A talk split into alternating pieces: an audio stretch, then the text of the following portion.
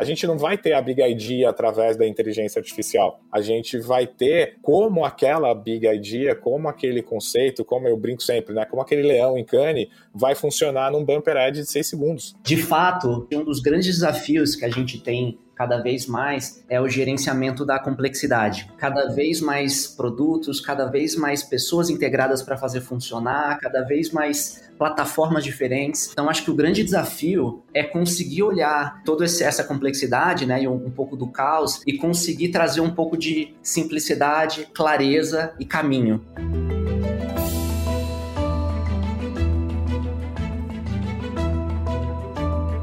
Olá, mentes inquietas e curiosas do século XXI. Este é o The Shift, o seu podcast sobre inovação disruptiva.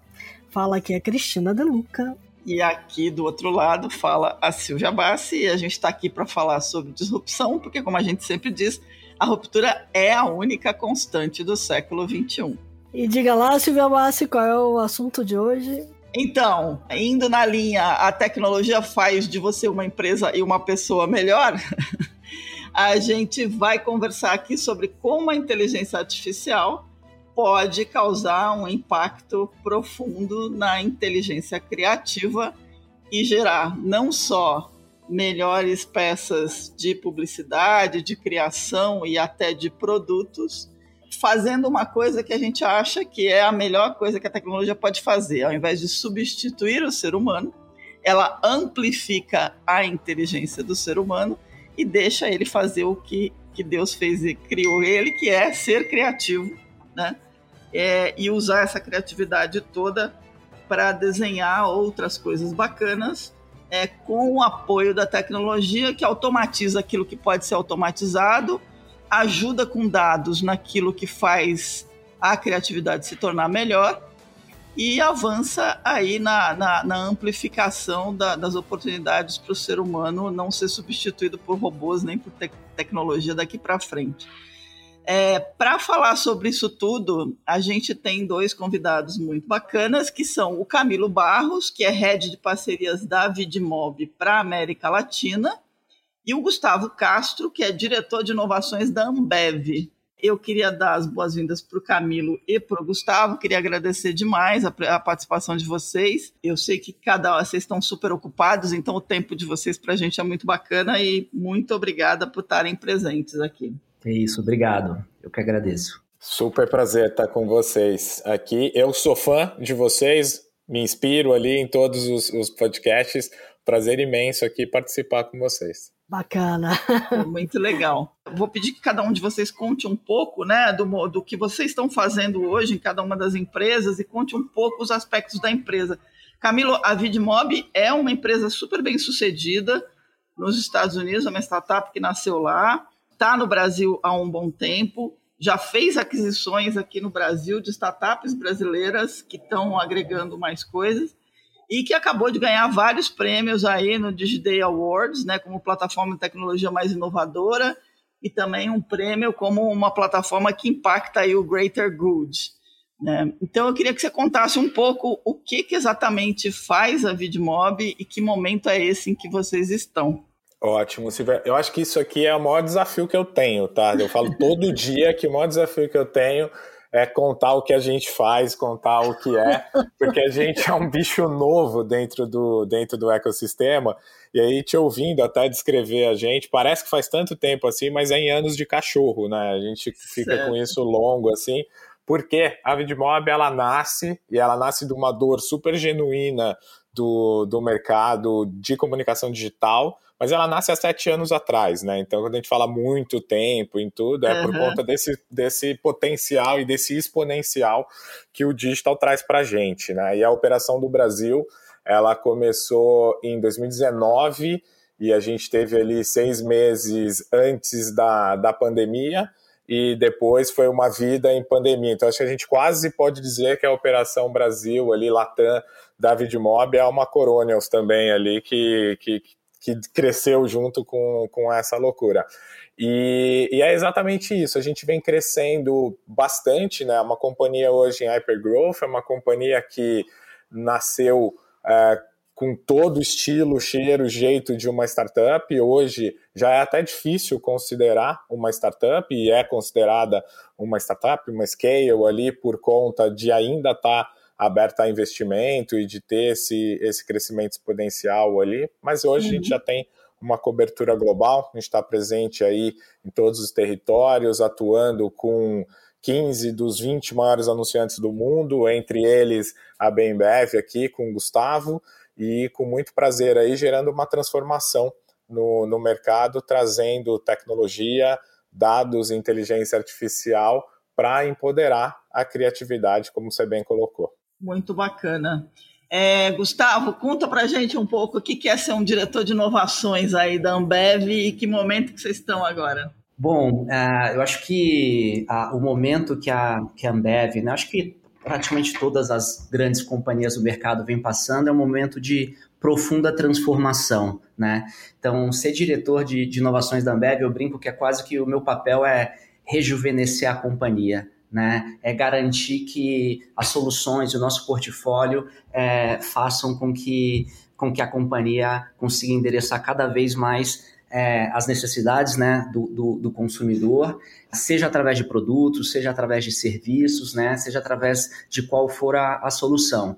Hoje eu sou, sou responsável por todo o pipeline de produtos é, alcoólicos da, da, da, Ambev no Brasil. Né? A gente está falando aí não só de cerveja, né, mas também de uma divisão nova que a gente criou recentemente é, que a gente chama de Future Beverages, mas que são outros produtos alcoólicos, como o Ready to Drink, por exemplo, que é um segmento que vem crescendo bastante. É, eu entrei na companhia há 14 anos atrás e fiz minha carreira toda na, na área de, de marketing. Passei aí por é, na época ainda do, do, do, do, início do digital lá com, com, com Skoll, passei por diversas outras marcas, lançamento de Budweiser é, no Brasil lá no início de em 2011 e, e, e, passei por trade também por diversas por diversos projetos. Mais recentemente, antes dessa função, eu estava como diretor de Brahma na, na companhia e a gente teve um, um, um ano bem, os últimos dois anos bem interessantes para a marca durante a pandemia, que é uma marca centenária, mas que conseguiu se rejuvenescer bastante, lançando aí a Brahma Duplo Malte, que foi um grande, foi o maior lançamento dos últimos anos da IBIMBEV no mundo. Então, eu sempre passei ali né, entendendo as necessidades do consumidor, endereçando elas através de comunicação, através de como a gente vai estar tá mais próximo do consumidor. E agora, nesse novo desafio, não só soluções de comunicação, mas soluções de produtos e serviços para endereçar esses pain points. Muito legal. Bacana. Bom, eu queria começar com uma pergunta que acho que os dois podem responder porque alguns anos atrás, não lembro, acho que 2015, quando o programático estava é, começando a estourar aqui no Brasil também, falava-se muito que criatividade e programática não podiam andar juntos, né? E eu sempre olhei um pouco diferente disso. Sempre achei que dava para ter um equilíbrio entre a hipersegmentação orientada por dado e a intuição criativa. E eu acho que vocês dois são bons exemplos de que isso aconteceu. Então eu queria ouvir um pouquinho dos dois, assim, como é que dá para aliar dado e criatividade? Bom, eu acho que essa, essa realmente é um, é um ponto que, que sempre é muito levantado, né? Ah, é, o quanto eu ficar né, buscando cada vez mais dados, isso vai me limitar criativamente, é, mas eu acho que é o oposto, né? Eu acho que quando o dado ele vem para alimentar né, de insights, para você conseguir achar uma verdade é, do consumidor que você possa endereçar através de, através de uma comunicação, isso potencializa muito o impacto da, da mensagem, né?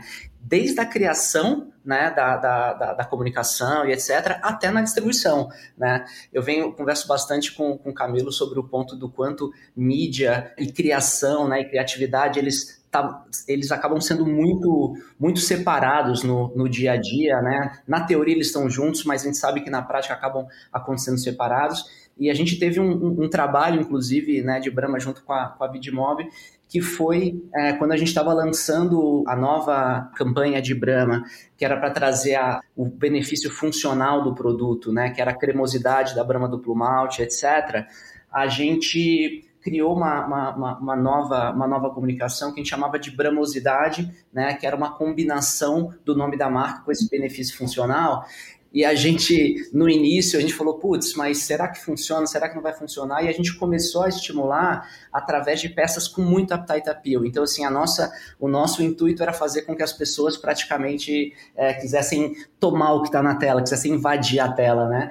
E, e a Vidmob ajudou muito a gente justamente através de, de das criações para entender o que, que funcionava melhor na prática. Então a gente tinha takes de líquido caindo de 500 formas, é, com a espuma escorrendo, com a espuma não escorrendo, e a gente conseguia avaliando quase que em real time ali o que estava funcionando melhor. Isso partiu né, de um conceito criativo, de uma ideia criativa, mas a gente conseguiu ir melhorando a performance das peças através da, da, da inteligência criativa. Então, esse é só um, um, pequeno exemplo. Essa inteligência criativa ela pode vir para ajudar no insight também, é, mas nesse caso foi para ajudar a, a performance e, e, o quanto a gente conseguia converter é, no digital. É, é interessante quando a gente fala do, do uso de dados é, para qualquer coisa, né? Eu acho que o, o, o, dado ele foi de alguma forma colocado como um aspecto negativo dentro do, do ambiente de negócios, né? Ah, o dado uhum. faz mal, é muito dado, o que, que vão fazer com o meu dado e tal. E o dado é, um, é algo que, dado por dado, ele não é nada, né? Então a gente, a gente sempre se pega muito nisso, que o dado por si só, ele não, não diz nada. O interessante dessa história é quando você transforma o dado em um acionável. E, uhum. e entra aí o nosso negócio, e aí o Gustavinho trouxe esses exemplos de bramosidade que tangibilizam bem né, como a gente como a gente trabalha, como a gente orienta essa produção criativa, porque historicamente a gente trabalhou que dado ele estava ali e ele de alguma forma ele era aceito na mídia, porque a gente está falando de número, e número tem a ver com mídia, né? Uma coisa quase que se tem uma caixa ali, se tem tangibilidade, se tem métrica e tudo, tá nesse lado. E criatividade é uma caixa preta. Criatividade é uma caixa preta, criatividade é algo intangível, onde a gente não, não aciona. E quando vem o digital, né, quando vem a, o exponencial que o digital traz, a velocidade que o digital traz, a gente começa a ver uma série de mudanças na forma da criatividade. A gente não deixou de, de ser criativo, pelo contrário, a gente precisa ser cada vez mais criativo, né? É, assim como a Cris comentou sobre o, o, o, a, o, ser criativo ali como um, um, skill, eu coloco que é o principal skill humano quando a gente está dentro do ambiente de, de negócios, é ser criativo. E como a uhum. gente pode usar os dados para empoderar esse processo e trazer luz para esse lugar que a gente sempre tratou como uma caixa preta, como um lugar que é inatingível. E aí entra essa ajuda que o dado pode trazer. A gente vai lá no consumo, entende como é que aquela criatividade está sendo consumida, e aí depois aqui com o tempo eu posso detalhar um pouco mais da metodologia de como isso é feito, mas como é que isso tudo está acontecendo aos olhos do consumidor e como é que eu posso orientar o processo criativo? Como é que eu posso dizer para um diretor de criação, para um executor de criação, o que, que funciona e o que não funciona? A gente não vai ter a Big Idea através da inteligência artificial. A gente vai ter como aquela big idea, como aquele conceito, como eu brinco sempre, né, como aquele leão em cane vai funcionar num bumper ad de seis segundos. Então, é, o desafio do digital é muito grande, né? É isso. Esse é um lado interessante. É, é, eu queria pegar uma coisa, Camila, você falou que você ia detalhar mais. Quando vocês se explicam como empresa, né? A gente vai lá no site ver o About Us, né? Tem um, um lado interessante que é vocês acreditam que dados e criatividade nasceram para ficar juntos, né? Se pertencem é, e que só com a tecnologia é possível você fazer isso melhor, mais rápido e mais barato. E a ideia de que vocês estão construindo um sistema operacional para criatividade. Tangibiliza isso para a gente. Ah, isso é o que a gente mais gosta, assim. Acho que se colocar onde vocês querem chegar, é, a gente quer chegar em ser reconhecido como sistema operacional da criatividade.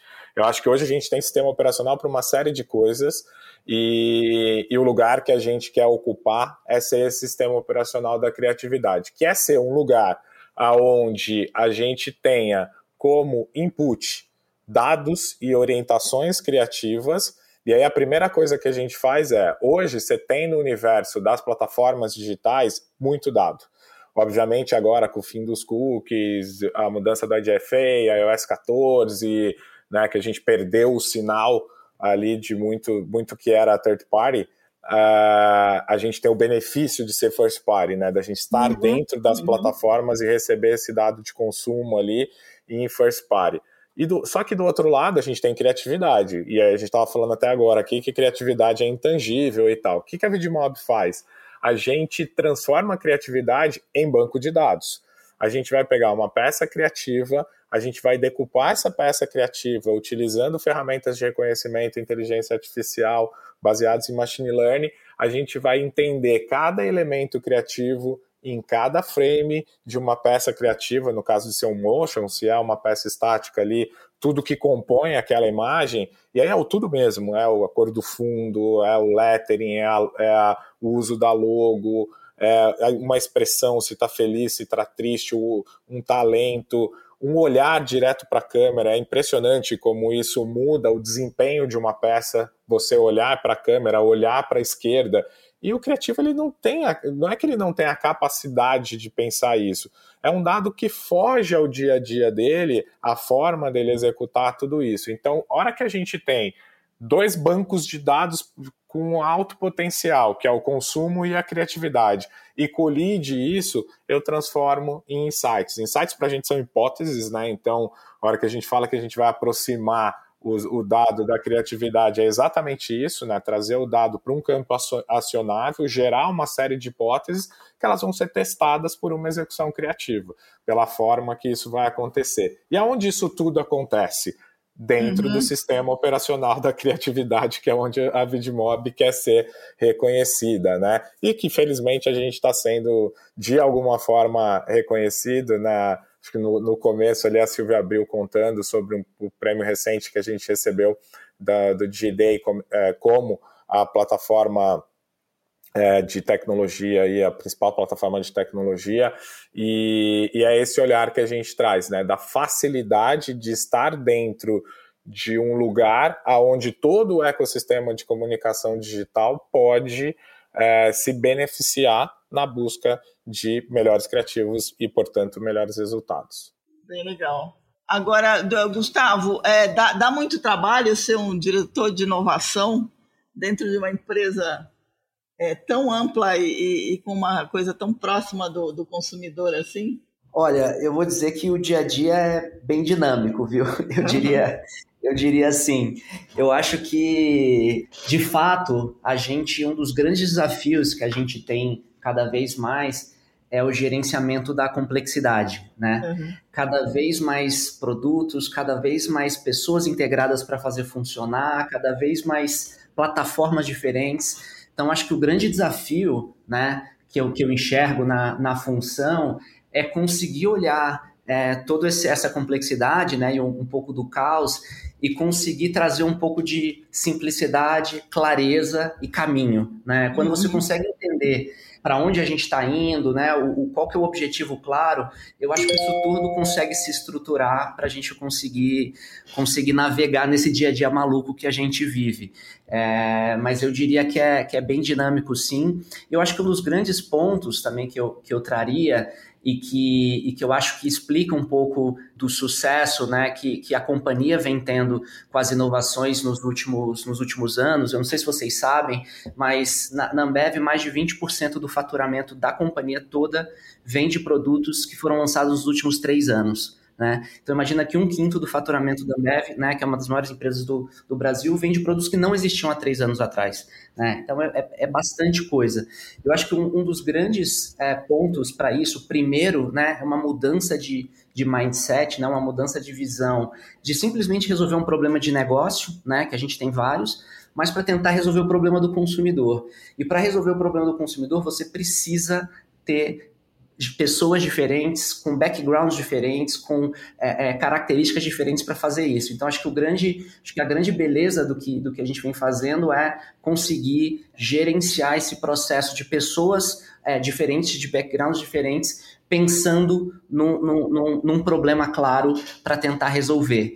Então, tudo isso, obviamente, é bem dinâmico, né? Você tem, tem, que, tem que conseguir priorizar bastante, mas, mas é um pouco do nosso, do nosso dia a dia. Maravilha. Vocês acabaram de entrar para uma lista, né? Da lista da Fast Company, é isso? Exato, é, saiu recentemente agora, foi uma, uma surpresa super grata.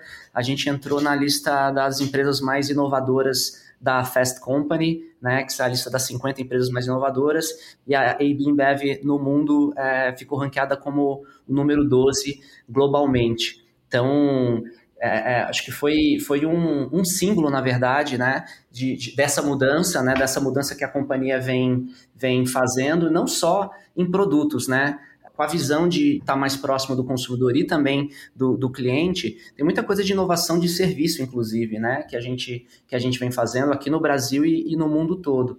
Então, o próprio Zé Delivery, né, que, que já era, já estava incubado, já era um projeto que vinha sendo desenvolvido há, há, há alguns anos, foi um projeto que explodiu durante a pandemia, né, e que hoje é o maior delivery de bebidas do Brasil.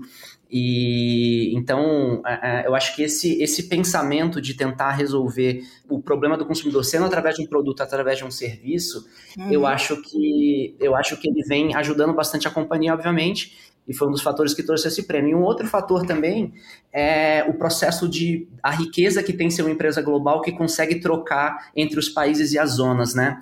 Tá. Durante a, a, a, pandemia, a gente criou um processo é, para buscar soluções para aquele momento, como que a gente, como companhia, poderia ajudar. E aí, uma das ideias que veio, por exemplo, foi a ideia de a gente parar algumas das linhas de produção de cerveja para começar a produzir álcool gel por exemplo, que era um, um, problema que existia, né, de capacidade, etc. E essa ideia surgiu no Brasil, a gente conseguiu em sete dias adaptar a linha e colocar no mercado, mas na semana seguinte, mais três países do mundo estavam fazendo, e no mês uhum. seguinte, praticamente todas as nossas operações fizeram isso no mundo. Então, é só um, um, um exemplo né, de como você conseguir é, ter, uma, ter uma conexão entre diferentes mercados dentro da mesma companhia ajuda a, a trocar e, e conseguir escalar essas soluções de uma forma super rápida. Escutando o Gustavinho falar disso, e aí acho que as pessoas pensam, né, tipo, ah esses caras são malucos, eles produzem cerveja e de repente eles começam a produzir álcool gel. O que, que tem a ver? Isso é dado, né? Isso vem de algum lugar que já demonstrava ali que o processo fabril tinha semelhanças, que os insumos tinham semelhança e que tinha um dado que era o fato que a gente tinha ali uma demanda reprimida de álcool gel e que eles poderiam solução ser a solução de uma dor. E eu acho que a hora que a gente define inovação, a inovação ela só existe se ela resolve algum problema. Uhum. É, não adianta nada inovação, pensar diferente sobre a mesma coisa, né? essas definições todas que tem de inovação, se isso. ela não resolve uma dor, se ela não resolve um problema. E eu acho que é isso, né? É, é esse o ponto. E por trás disso tem uma companhia que vive de gestão de dados, vive de informação vive de, desde o anúncio, como a gente falou, para saber se a espuma cai para a direita ou para a esquerda, é, orientada por dados, como obviamente num, num, processo como esse. E eu não tenho nenhuma credencial aqui para falar sobre a companhia, mas como, mas tendo uma a operação global de JBI, é, a gente pode dizer assim, a gente entra em algumas fases dessa história. E, e é muito interessante, porque é uma companhia global, é, das maiores companhias globais que existem hoje, né? E que tem uma particularidade em cada território que ela está. É, a execução do produto é diferente em cada lugar que ela está. Aí a gente tem até um, um, uma história engraçada aqui, eu vou colocar engraçada porque ela mostra isso, né, da questão do dado. A gente lá atrás, fazendo, fazendo as análises de cerveja e tal, a gente descobriu que o purring, né, o líquido caindo aqui no Brasil, era incrível para trazer melhores resultados nas campanhas. Né? Então a gente uhum. sempre ressaltava isso. Ah, na hora que for produzir o criativo, é, traz lá o purring. E a gente foi apresentar na Colômbia. E aí ah. a gente fez lá todas as análises da Colômbia e o purring não trazia nada, pelo contrário, o purring era negativo na, nas análises e tal. Olha só. E a gente falou assim, gente, é cerveja, é a mesma companhia, o que que tá, que que tá errado aqui? E aí uma colombiana que é a uhum. cliente que está sentada lá, entende da cultura, do contexto, de tudo, virou e falou assim: não, esse dado faz total sentido, porque aqui na Colômbia a gente não tem cerveja de pressão, a gente não tem chopp. Então as pessoas nunca não veem o líquido cair num lugar. Não porque tem eles tomam dentro da lata. Exato, exato. Sensacional. Então, assim, é uma execução global de uma companhia global que tem que ter particularidades locais. E às vezes o que funciona no Brasil como a produção de álcool gel vai funcionar em mais dois, três, oito, vinte países, mas nem sempre. E isso tudo vem dessa história da gestão de dados. O Gustavo ele, ele deu ali a definição dele como diretor é, de inovação da companhia, olhando para produtos inovadores, né? Também, por que, que, é, por que, que precisa ter mais produto, né? Por que, que precisa ampliar o portfólio? porque tem dados que orientam para isso, que trazem essa, essa informação, que saem além da cerveja, né, que vem para execução no dia a dia, para execução dentro da companhia de inovação. E fora isso, tem um suporte brutal. A, a Vidmob é definida aí pelos termos todos de, de mercado, uma Martech, né? Ah, tá ali entre as coisas que a gente dá nome novo para coisas que já existiam antigamente, né? é o metaverso que existe desde 90 e a gente descobriu ano passado, é a Martech, que é a mesma coisa que muitas plataformas, muita coisa uhum. fazia há anos e agora chama Martech, mas nós somos uma Martech, vai, estamos ali dentro da caixa de, de Martechs. Esses caras têm uma estrutura global para avaliar Martechs, para entender o impacto de uma Martech no processo de cada uma das linhas que acontecem dentro da companhia. E a Vidmob passou por todo esse processo de validação, de teste, de checagem, de entendimento, de contribuição. Os nossos QBRs, né, os resultados que a gente apresenta trimestralmente, são baseados em números, né? Então a gente vai falar de criatividade, a gente vai falar de tudo isso que a gente está falando aqui, mas na hora que a gente vai lá para o comprador nosso dentro da companhia falar, beleza, segue o contrato, a gente está mostrando efetividade, a gente está mostrando resultado, KPIs positivos, números que baixaram em, em, em melhorias que a gente trouxe. É, então você tem toda uma estrutura olhando para isso, né? E que eu acho que quem nos ouve aqui não tem essa visão do quanto. Ah, o que, que a Ambev faz? Cerveja que, que precisa para fazer cerveja? Ah, talvez precise de malte, lúpulo, água, né? O que a gente escuta ali, que é a cerveja. Mas não, olha o que tanta de coisa tem por trás. Tem inteligência artificial, tem machine learning, tem processo fabril, tem tecnologia de tudo quanto é tipo, né? E às vezes a gente esquece disso, que capacita uma empresa como essa a ser um dos principais agentes durante o momento da pandemia. E não foi só só produzindo álcool gel, foi uma série de ações que a companhia tomou porque detém um ecossistema, está dentro de um ecossistema, né? Pensou diferente a forma que ela faz as coisas. Isso é inovação.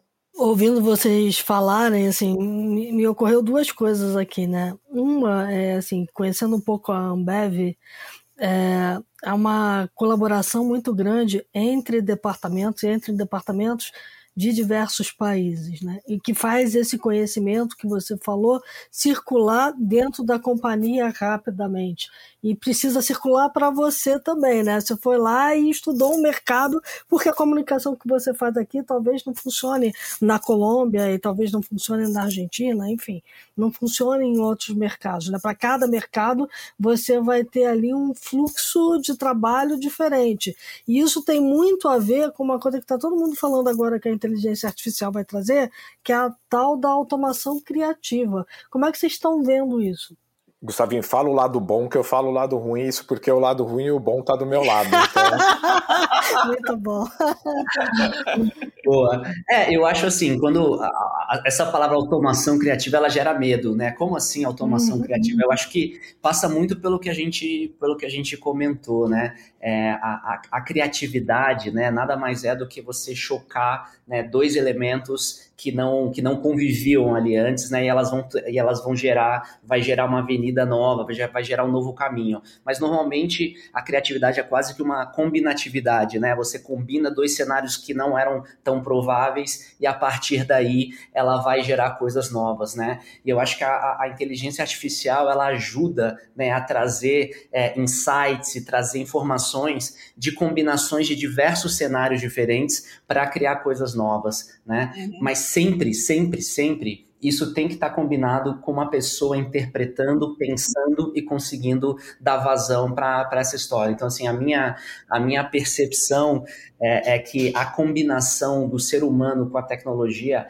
é o que vai fazer a gente conseguir dar um salto para resolver problemas cada vez maiores do mundo. Sempre que a gente vai binário e diz, não, criatividade é um fator humano e a tecnologia não tem nada a ver, e é isso, né? Ou não, não, agora os humanos estão ultrapassados, agora a máquina consegue criar tudo. Eu acho que os extremos na média, eles, eles, eles não funcionam, né? Eu acredito uhum. que essa combinação, ela vai ser cada vez mais poderosa e a gente está vendo isso no dia a dia. Né? A gente vê isso no dia a dia, tanto na criação é, é, de um produto quanto na identificação de um problema. Né? Então, esse, esse aqui são, é, é um pouco da minha percepção. Então, agora o Camilo conta o lado ruim. É. o, Camilo comprou uma empresa recentemente que faz isso para vídeo, né? Exatamente, exatamente. A gente trouxe a, a gente trouxe a automação e a gente trouxe a automação para o lugar que a gente entende que é onde ela deve estar. E antes da gente adquirir essa empresa, a gente já convivia com essa empresa na execução. E a gente fala que a automação, ela tá. E aí a gente adora usar termo em inglês porque a gente nasceu nos Estados Unidos, né? É, mas a gente fala que ela tá na last mile da criatividade. Ela tá lá no final. Ela uhum. tá na hora que vira braçal. A hora que a criatividade vira execução. E isso tá. acho que é um ponto super importante. Quando a gente fala de automação, que a gente fala de qualquer processo de RPA, robotização, da inteligência artificial, de pensar em tudo isso, vai desde o do livro lá, né, do, do Nassim Taleb, que ele comenta lá, de você coloca um monte de macaco para fazer a mesma coisa e dá uma máquina de escrever para eles, é possível que eles escrevam a Ilíada. Mas será que da segunda vez eles vão conseguir produzir a Odisseia? Então é isso, eles não são criativos, né? Eles são, eles atuam por repetição. E que uhum. isso é, é, é, a forma de usar a tecnologia, a robotização, que é poupar o ser humano de processos que te tiram tempo e que te tiram tempo de pensamento quando você está fazendo execução. E a gente entende que é exatamente esse, esse lugar. Eu gosto muito do Kai-Fu Lee, que ele traz muito como referência o uso da, da inteligência artificial nessa forma, porque ele fala, né, a inteligência artificial ela não vai substituir ninguém, mas alguém que usa a inteligência artificial melhor do que você vai te substituir. E é exatamente isso, né? É. Como a gente vai utilizar isso de, de alguma forma. E aí vem de um, de um problema, né? E aí que eu falo que eu brinquei aqui que eu ia falar o lado bom e o lado ruim. É, a gente vem muito da sedução, né? Eu sou publicitário, tenho 20 anos de dentro de agência e tudo, e a gente viu agora recentemente a sedução dos dinâmicos, dos criativos de catálogo, dos TPAs, DSAs, DPAs e tal, todo mundo falando disso e tudo, achando que isso era a solução para poder produzir em escala. E pulando a parte do pensamento, pulando a parte da criatividade. E isso vem muito da solução de querer trazer novidade, de querer trazer fato novo para a mesa. E, e, muita gente errou. É, tem vários, vários cases ali. De jogar no Google, você vai achar lá vários cases que você destruiu a criatividade a hora que você pulou as etapas e foi direto para o processo de automação na produção criativa. Esse processo uhum. ele vai funcionar depois que a inteligência for aplicada, depois que você, aí falando nos termos né, ali que tem, depois que você produziu o teu template, o template é a peça primeira, é onde tudo está tá organizado para receber a automação. É onde você vai entender, ó, eu tenho aqui uma determinada peça, ela é assim, e esses campos são variáveis, esses campos são automatizáveis dentro desse processo. E aí sim, depois de tudo isso, entra o processo de programação, entra o processo de robotização para isso acontecer. Mas toda essa parte da criatividade, da inteligência criativa, da onde se recebe os dados, ela existe antes da automação e ela precisa existir antes da automação. Mas a gente vem desse mercado que as coisas seduzem, né? Esses dias, e aliás, vocês fizeram uma contribuição incrível no dia que vocês estavam discutindo sobre o Web3. A gente está uhum. discutindo metaverso, a gente está discutindo Web3, a gente está discutindo NFT e tem uma série, e é uma série, estou falando lá do top, né? É, de anunciantes que não sabem fazer anúncio de feed, não sabem fazer. Exatamente. Não sabe fazer gente... retarget, não sabe fazer retarget. E a gente quer que ele vá para o metaverso. E você é, fala, calma, calma. Não, não é necessário, sabe, ir para todo lugar porque, porque a gente está falando sobre isso.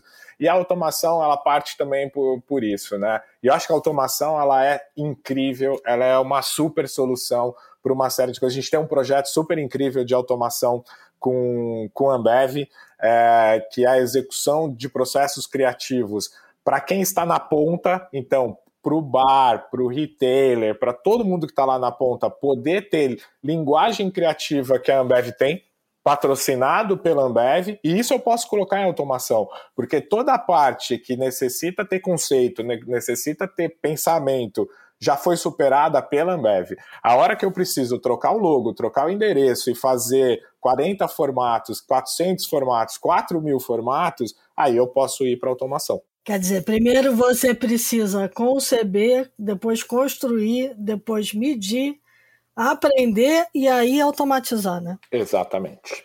Perfeito. É, eu acho que, assim, só para complementar também, acho que o Camilo falou um ponto que é fundamental, que é assim, é, hoje, né, como eu falei, a, a complexidade está cada vez maior, né, a gente tem que aprender a gerenciar essa complexidade, a gestão do tempo, e a atenção do consumidor é cada vez mais difícil a gente conseguir, né? Uhum. Então, a partir do momento que a gente tem um insight verdadeiro, foda, né, que partiu de, de dados é, relevantes, foi criada uma ideia né, para ser executada, essa ideia tem que ser desdobrada, na maioria das vezes, dependendo do objetivo, de um milhão de formas, né, para um milhão de canais.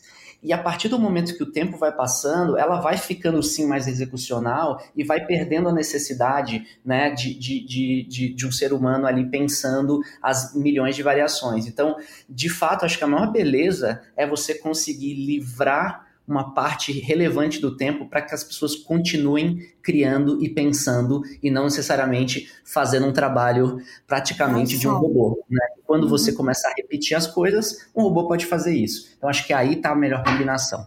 Muito bom. Vocês falaram em várias coisas e, e, todas elas passam por uma coisa, por duas coisas importantes. Quer dizer, a primeira, é, a gente citou aqui o, o, o Camilo citou o Taleb, e eu vou citar o velho e bom Clayton Christensen, que fala do Jobs to be done, né? Que você tem que Exato. descobrir qual é o problema de verdade, o que, que você está resolvendo, né?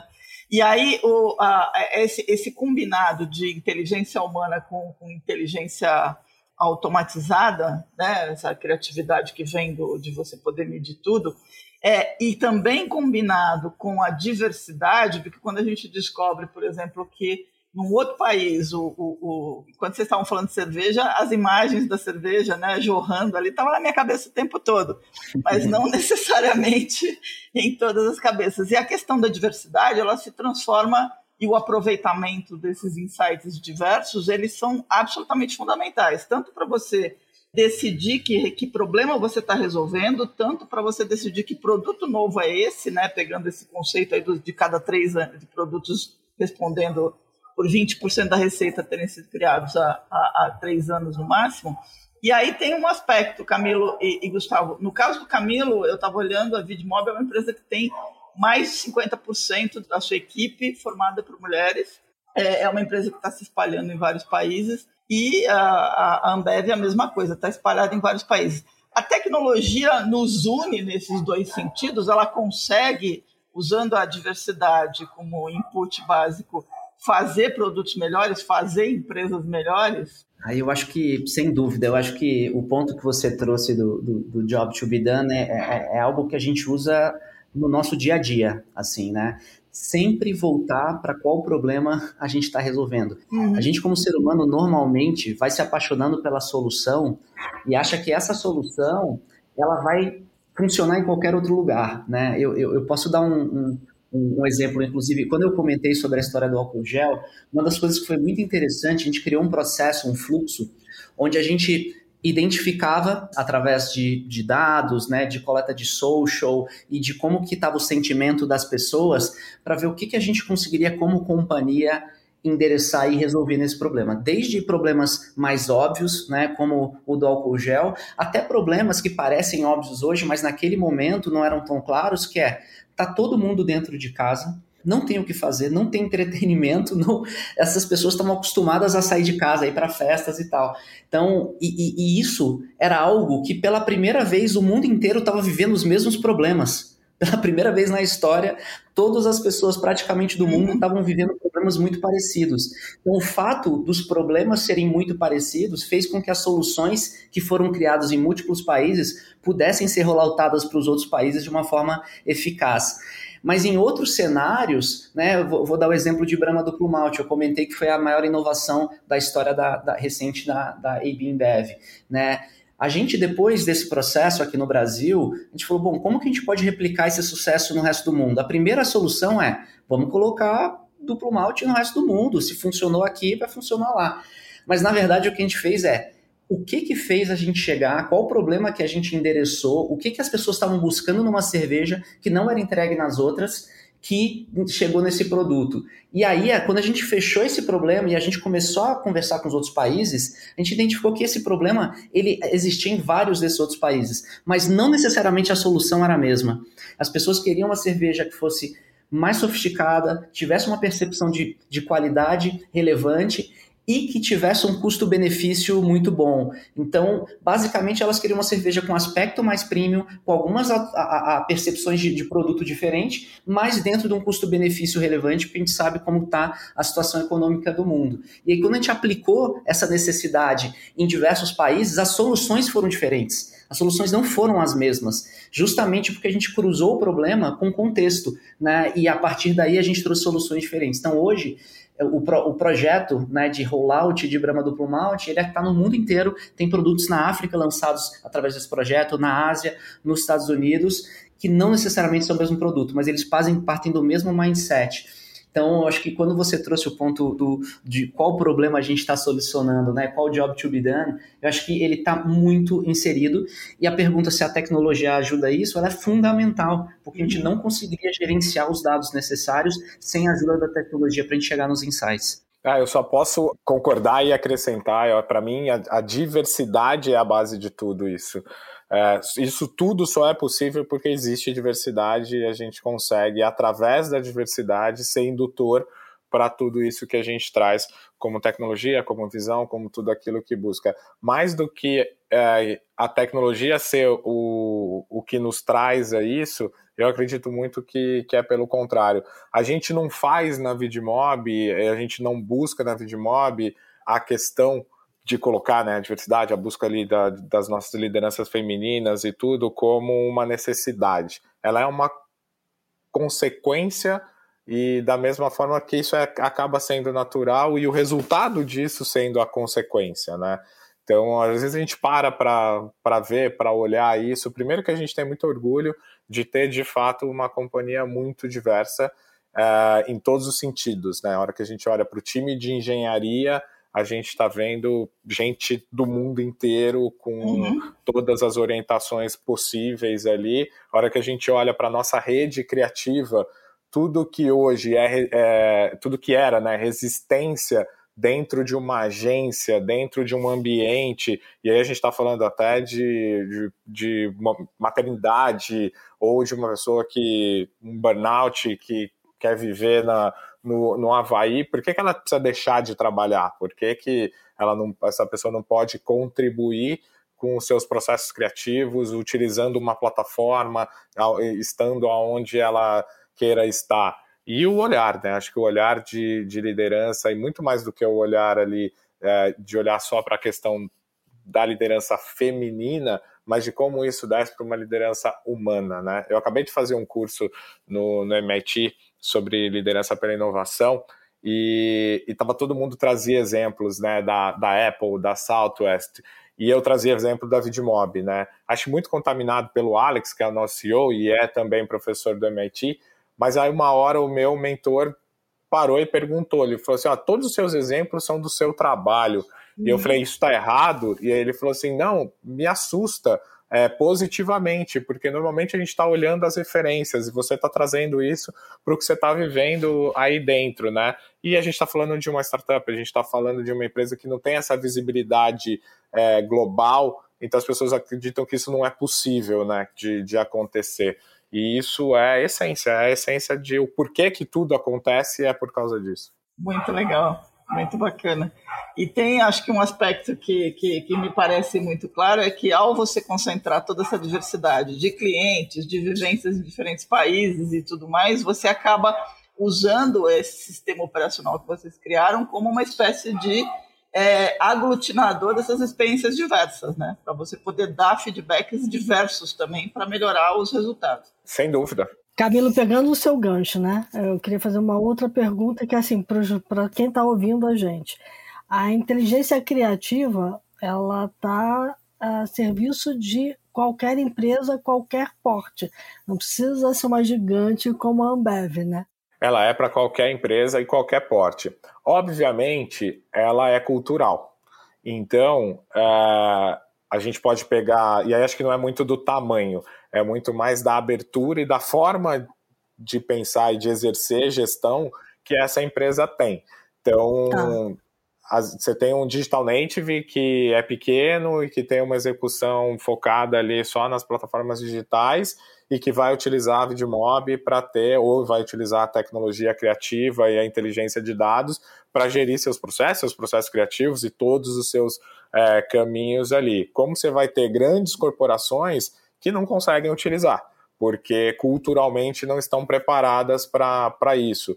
E a hora que a gente fala de utilizar, e no nosso caso, né, falando da criatividade, você não está falando só do, da marca, você não está falando só do anunciante, você está falando dentro de um ecossistema super complexo e que no caso do Brasil, complexo e ainda muito protegido, que é o ecossistema de comunicação. Você tem hoje as agências, e aí você pega a Ambev, se o Gustavinho começar a falar as agências da Ambev, ele vai ficar até amanhã falando a quantidade de agências que, que atende por marca, por performance, por isso, por aquilo e tal.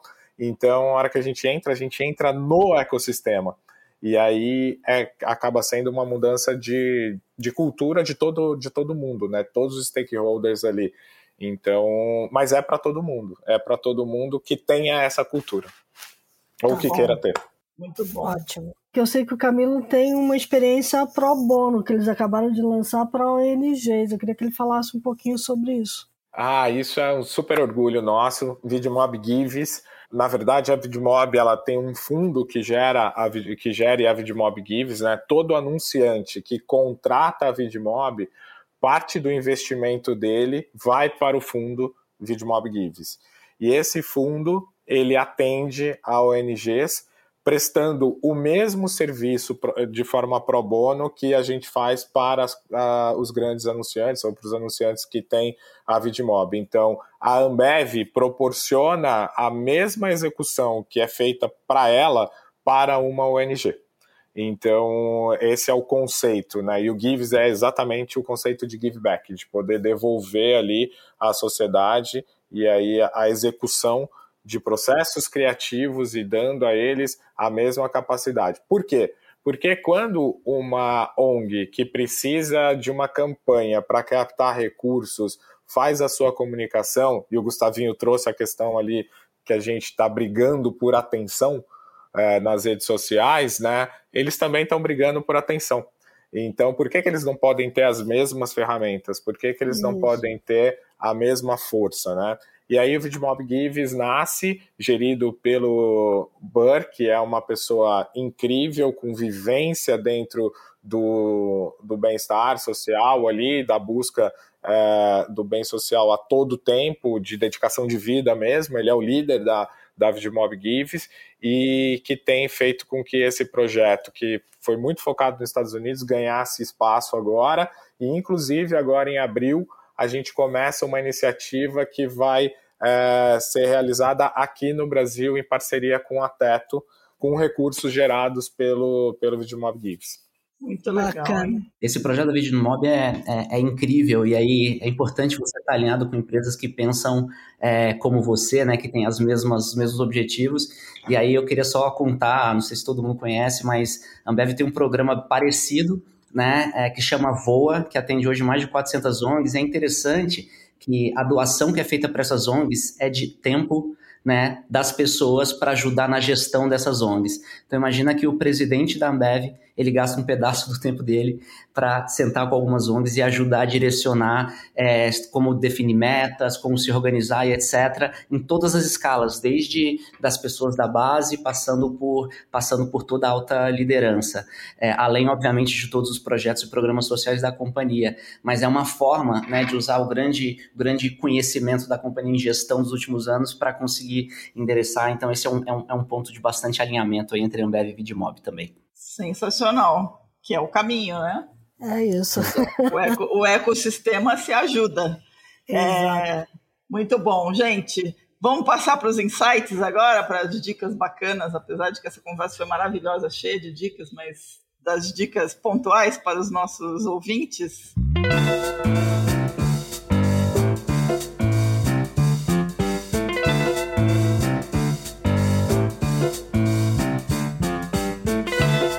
Pode começar?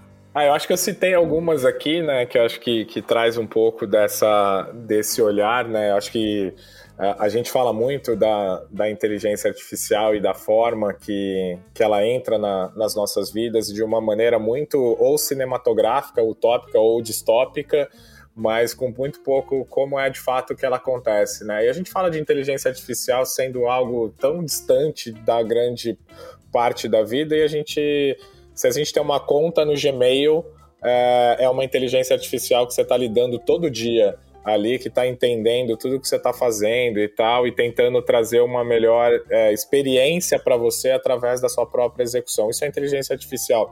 E aí eu acho que um dos nomes aí que tem trazido uma linguagem muito simples e fácil de entender é o Kai-Fu Lee, que, que, uhum. que eu comentei aqui, né, que eu trouxe o exemplo, e tem uma série de livros ali, desde do, do Superpowers, que acho que é a base lá em 2018, né, um dos primeiros livros ali, e qualquer um dos livros dele aí, acho que é uma boa dica para entender o impacto da inteligência artificial, principalmente nos processos de criatividade. Muito bacana. Bom, do meu lado, eu vou dar uma dica um pouco mais, mais pessoal, né? Eu acho que a gente está sendo é, é, bombardeado por informação de todos os lados, né? Então eu poderia passar aqui, inclusive tem um podcast muito bom que chama The Shift, mas eu poderia passar uma série de, de, de, estímulos a mais, né? Cada vez mais a gente recebe, ah, tem que ler esse livro, tem que assistir isso, tem que. Mas eu acho que tem um ponto muito importante, que é o tempo que a gente gasta se organizando e cruzando essas informações que a gente lê, que a gente uhum. recebe, que a gente absorve. Né? Então, uma coisa que eu, que eu faço, eu crio, eu tenho quase que um HD externo da minha cabeça, é, onde eu vou armazenando e cruzando todas essas coisas que você vai lendo, gerando de ideias, etc., para conseguir de fato absorver, né, e criar coisas novas, né, e cruzar coisas que eu li no momento, onde eu percebi alguma apresentação, etc. Então, acho que a dica que eu daria é para a gente conseguir de fato usar o que a gente vai estar tá recebendo de input, é preciso processar esses inputs. Né? A gente precisa gastar um tempo cruzando, relendo e etc. Então, é, é, às vezes é melhor, mais do que ler mil livros por, por ano, é você conseguir criar paralelos entre as coisas que você está fazendo e colocar em prática. Muitas vezes a gente absorve, absorve, absorve e volta para trabalhar sem necessariamente usar. Então, a dica que eu daria é é, acho que todo mundo tem um monte de fontes de informações, é tentem pensar uma forma, cada um tem a sua forma, de, de gastar um tempo, mais do que só tendo input, tendo processamento dessas coisas e organizando esse always learning aí que a gente tem cada vez mais que, que continuar para aprender cada vez mais nesse mundo maluco que a gente está vivendo. De verdade, muito bom. Bom, a gente ia falar, eu separei, a minha dica é, é vai, na, contra, vai no, na contramão, mas é importante pontuar o, o, os erros do uso da tecnologia também, para a gente lembrar que a gente tem que caminhar para outro lado. É, esse mês de março foi um mês pródigo de estreia de séries que são a, o revival de erros bastante grandes aí na indústria da tecnologia. E tem duas que eu estou assistindo e que eu quero muito indicar, porque se alguém puder assistir, vale a pena. A primeira é o The Dropout, que é a história da Elizabeth Holmes com Ateranos, que é brilhante a história e mostra como é que você pode é, fingir que tem alguma coisa até o limite de criar um grande desastre, né? Que teoricamente seria tecnológico, mas nunca foi. Então, The, The Dropout é uma. E a outra série que eu aconselho assistir, que eu sugiro assistir, que pode ser muito boa para repensar por que, que a gente tem que pensar a tecnologia em favor e não contra, é o Super Pumped, que é a história do Travis Kalanick, né? E até o momento em que ele é defenestrado da empresa que ele mesmo fundou, o Uber, é, e todo o processo aí complicadíssimo né, de fazer uma empresa de tecnologia ser vencedora à custa de qualquer coisa. Então, fica as duas dicas aqui, são duas séries sensacionais que estão muito boas. Bacana. Bom, eu vou dar um livro que eu não li, mas uma vez que eu escrevi sobre inteligência artificial e marketing, é, um amigo me indicou esse livro que foi publicado no início do ano passado e se chama é, The AI Marketing Canvas. Então, é, ele é do Raj Venkatesen e do Jim Lesinski. É, e a ideia aqui são alguns exercícios de como você pode pensar e começar a usar a inteligência artificial aplicada ao marketing. Né? A ideia é só para começar a arrumar a cabeça da gente e entender muita coisa que a gente falou aqui é, nesse podcast. Né? Mas é dirigido a lideranças de marketing, a profissionais de marketing, para começar a entender um pouquinho da inteligência artificial e como ela pode funcionar é, a favor do marketing. Muito bom.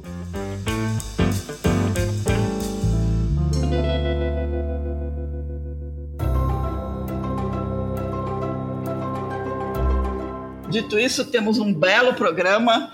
Eu queria super agradecer mesmo, fundo do meu coração, ao Camilo e ao Gustavo, esse tempo que vocês dedicaram a gente, que foi absolutamente maravilhoso. Tenho certeza que as, os insights vão ser muito bem aproveitados. E queria já garantir que vocês voltem outras vezes, porque a gente vai querer ficar perguntando mais coisas aí sobre esse cenário. Obrigada mesmo pela presença de vocês. Sem dúvida, as portas estão sempre, sempre abertas. Eu que agradeço. É, e qualquer, qualquer dúvida, qualquer coisa que tiver, estou sempre aberto por aqui. Agradeço muito. É, como eu falei lá no início, sou fã do, do, do The Shift, me inspiro muito para o meu Tomorrowcast aqui também. E no dia a dia, de quanto a gente usa tudo que vocês trazem para gente, não só com podcast, mas toda a produção de conteúdo, vocês são referência. Então, sempre que precisarem da gente aqui, que a gente puder contribuir um pouquinho, conta com a gente. Valeu. Vamos abusar, hein? a gente é abusada nessa. É, pois é. Então tá bom, pessoal. Para quem nos ouviu, dicas, sugestões, críticas, elogios, news@theshift.info. Como o pessoal aqui indicou, não tem só podcast, visitem o site, assinem a newsletter www.theshift.info. Fiquem bem, se cuidem. Liberou agora para andar sem máscara, mas andem com muito cuidado. Não esqueçam da vacina, não esqueçam de se cuidar e até a próxima semana. É isso aí, pessoal. Eu, eu não vou falar, lembre-se que o mundo lá fora mudou muito, já falei, né? Mas enfim, é, a gente está aqui porque a gente acredita que a mudança realmente é a única constante. E que se a gente não tiver alinhado com ela, é, a gente não vai chegar a lugar nenhum. E hoje a gente teve uma aula de mudança em marketing. Então, se liga aí que o mundo gira. E a luz está na roda, né, Silvia?